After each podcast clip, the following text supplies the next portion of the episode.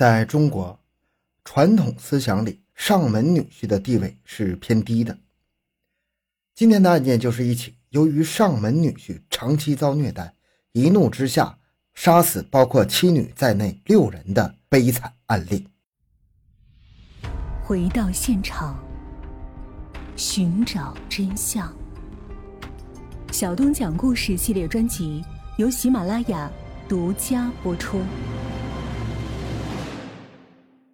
二零零一年四月四日，星期三，四川省雅安市汉源县大堰乡林正村。这个村庄一向闭塞，但是素来安宁祥和，家家户户彼此也十分熟悉。这天早上，大家纷纷出来各做各的事情，但是原本应该最早起床的周杰锦一家那扇大门却一直紧闭，而且到晚上也没有任何进出，左右邻居也感到十分奇怪。而此时住在外村，但是已经和周家大闺女定亲的李强，几次给岳丈家打电话都是无人接听，也不由得有些奇怪。于是就在晚上八点多，急急忙忙来到岳丈家。等到他推门一看，一屁股坐在了地上，一声惊叫让村里所有人都大吃一惊啊！众人急忙聚拢过来，才明白，一看也是大吃一惊，都在说是谁下手这么狠。李强和林正村的其他村民第一眼就看见了一具被砍得血肉模糊的尸体躺在堂屋前的阶梯上。李强没敢再往里面走，让邻居看好现场，转身就跑去向村长报告。村长立即向大堰乡派出所报告。派出所到达现场查看之后，也只能是封锁现场，并立即向汉源县公安局报告。此时天空已经淅淅沥沥下起了小雨，县局得知情况后高度重视。连夜冒雨，在四月五日凌晨一点半左右赶到了案发现场。技术科的警察对现场进行封锁勘验，警方发现周家的门窗完好，院墙上也没有攀爬的痕迹，初步判断是熟人作案。在周家院子里躺的是周杰锦妻子的尸体，全身一共十二处刀伤，尸体旁边是一把沾满血迹的菜刀。走进一楼的屋内，发现了户主周杰锦的尸体，头部几乎被砍烂了。头颅仅有一点皮肉相连，身上有二十四处刀伤。周杰锦旁边的尸体是他大女儿周成书，上身赤裸，没有穿衣服，地上扔着一把带血的铡刀。在房屋的二楼的一个房间内的窗户上，周杰锦的小女儿周成芬的尸体同样是身中多刀，双腿被砍烂，右臂几乎被砍断，只连着一点皮，面部尤其是嘴部被砍烂，凶手明显是在泄愤。在周成芬的身下压着他只有五个大的女儿，在另外一间屋子里，周成书五岁的儿子周科也被砍死。周科是周成书和前夫的儿子。周科的致命伤只有一处，是一把插进头部的尖刀。面对如此惨烈的案发现场，汉源县公安局的警察也是倒吸一口凉气呀！是谁下这么重的手？这得有多大的仇怨呢？周杰锦一家七口。被杀了六口，唯独缺少上门女婿李德文。县局警方立即派人赶往李德文家和其他各处李德文可能去的地方。然而遗憾的是，李德文并没有在自己家，也没在其姐姐家。通过对周杰锦的邻居、很多村民走访得知，案发当日还有人看见李德文在田里做活，还有人看见李德文和别人一起回家。再就是警方从侧面了解得知。周杰锦一家对李德文这个上门女婿很不好，一直歧视、欺负，甚至是侮辱他。县局警方认识到，李德文不仅具有作案的动机，而且有巨大的作案嫌疑和条件。警方一方面在李德文姐姐家蹲守，另一方面组织警力和民兵搜山，防止李德文作案后潜逃进山里。但是经过蹲守和搜山之后，都没发现李德文的踪影。警方判断。李德文很可能已经逃亡到外地了，于是立即组织警力在旅店、车站等交通要道设卡盘查。这时候，从车站旅馆老板那里获得一条重要线索：旅馆老板由于认识李德文，他看见李德文已经乘坐班车前往了石棉村。警方就此推断分析，李德文很可能逃往阿坝、甘孜、甘洛这几个环境相对闭塞的地方。四月七日。也就是案发后的第三天，整个雅安市警力兵分多路前往分析李德文可能落脚点。在四月二十八日，根据有人提供的线索，警方人员追踪到了甘洛县，在此发现了李德文在这里生活过的踪迹。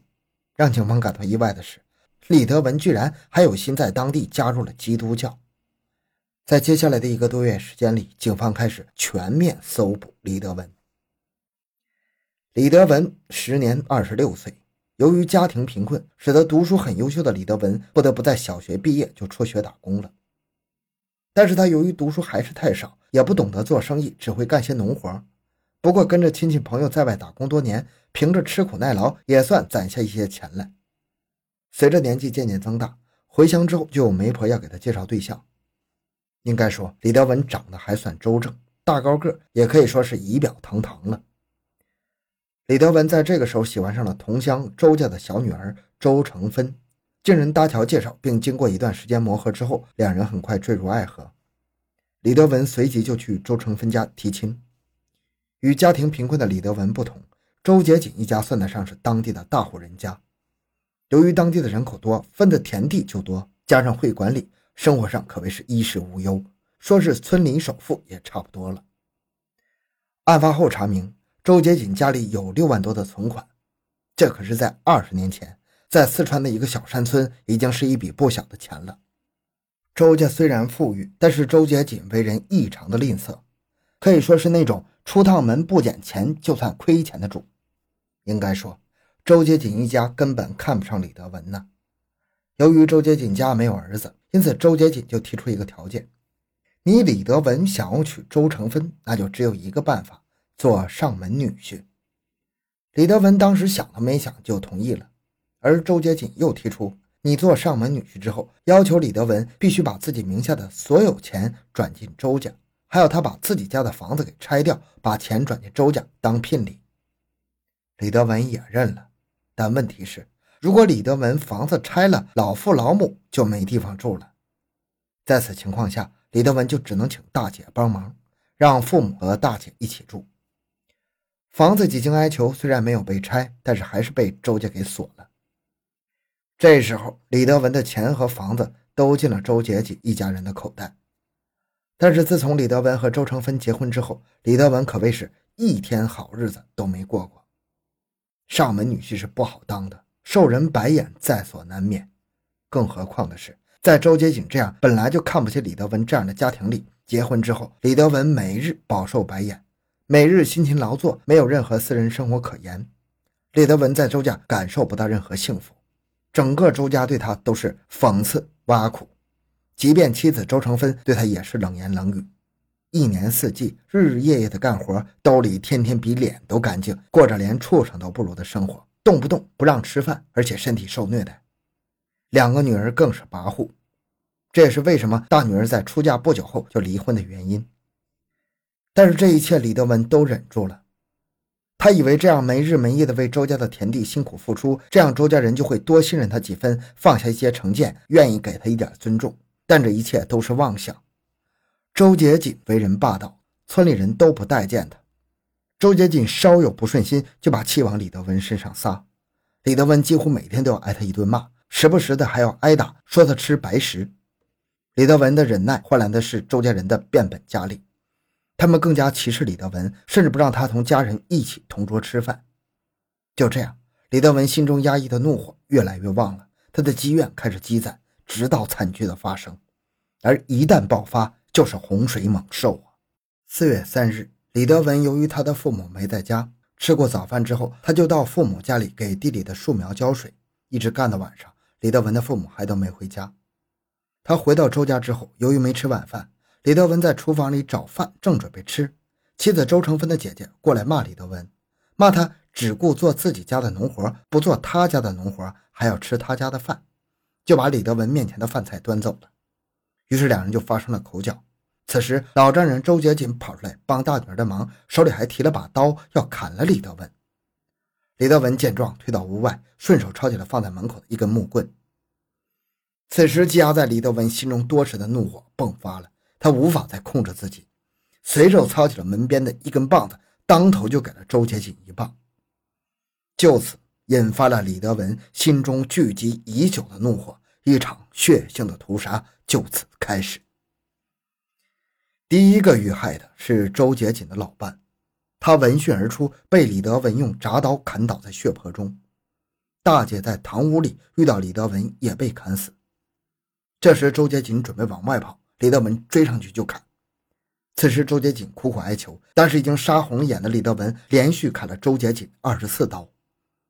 紧接着，李德文又用菜刀砍向妻子周成芬，砍了三刀的时候，这个时候周成芬的性命都要没了，还在那骂他。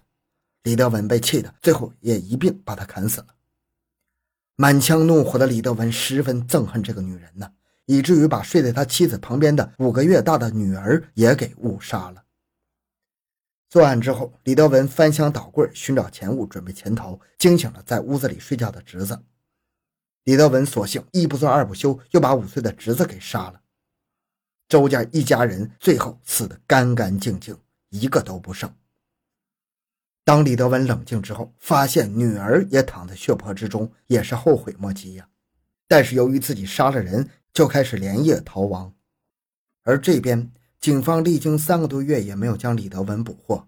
经过仔细分析，警方将排查重点放在了李德文曾经出现的甘洛县，并向社会公开通缉李德文，悬赏两万元征集线索。七月二十日，警方接到举报，称在甘洛县的玉田镇发现了疑似李德文的人。警方立即组织警力前往抓捕，在前往阿寨的路上，专案组给一辆东风卡车让路。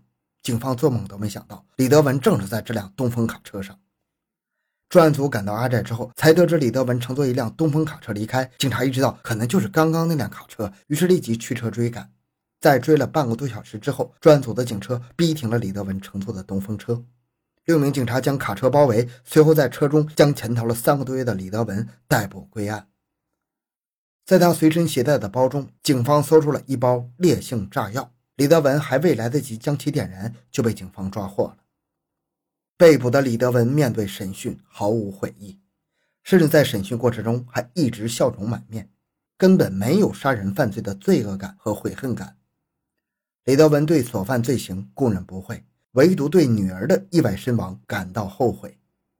最终，法院以故意杀人罪判处李德文死刑。